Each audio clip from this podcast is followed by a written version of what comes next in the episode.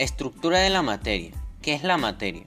La materia es todo aquello que se extiende en cierta región del tiempo y espacio, que posee energía y está sujeto a cambios en el tiempo y a interacciones con instrumentos de medida.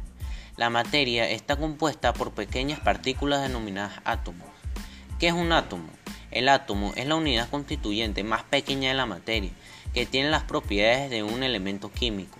Los átomos son microscópicos y sus tamaños típicos son alrededor de 100 partes por millón.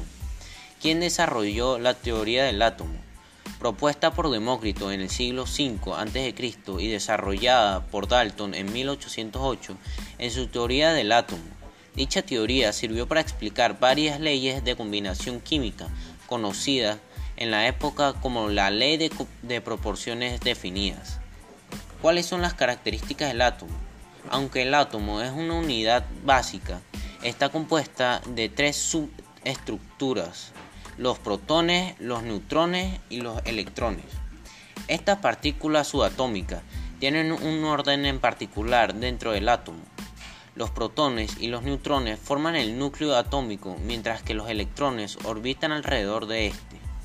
Adicionalmente, estas partículas están definidas por su carga eléctrica, donde los protones tienen una carga eléctrica positiva y los electrones negativa, y los neutrones, como su nombre lo indica, no tienen carga alguna, aunque aportan otras características al átomo. Otra particularidad importante de estas partículas es la masa. La mayor parte de la masa se encuentra en el núcleo, o sea, en los protones y los neutrones. Un protón tiene aproximadamente 1800 veces la masa de un electrón.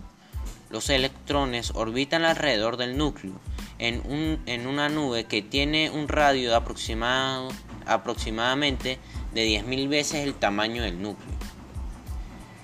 ¿Qué definen los elementos de la tabla periódica? El número de protones y electrones define a cada uno de los elementos de la tabla periódica y su número es representado en ella como el número atómico. La cantidad de protones y electrones es la misma en un átomo determinando lo cual hace que su carga total sea neutral. La mayoría de los átomos, aunque no todos, tienen al menos tantos neutrones por protones. Si agregamos un protón adicional a un átomo, se crea un elemento y así agregamos un neutrón creamos un isótopo, o sea, un átomo del mismo elemento, pero con más masa. ¿Qué son las moléculas? Una molécula es un grupo eléctricamente de neutrón y suficientemente estable de al menos dos átomos en una configuración definida, unidos por enlaces químicos fuertes. ¿Cuáles son los tipos de moléculas? Las moléculas discretas. Estas, estas moléculas suelen existir tanto en estado gaseoso como en estado condensado. Un ejemplo de moléculas discretas son las moléculas de hidrógeno o de glucosa. Otro tipo de moléculas serían las moléculas gigantes. Las, las moléculas gigantes pueden estar formadas por agregados de átomos o iones que existen solo en estados condensados.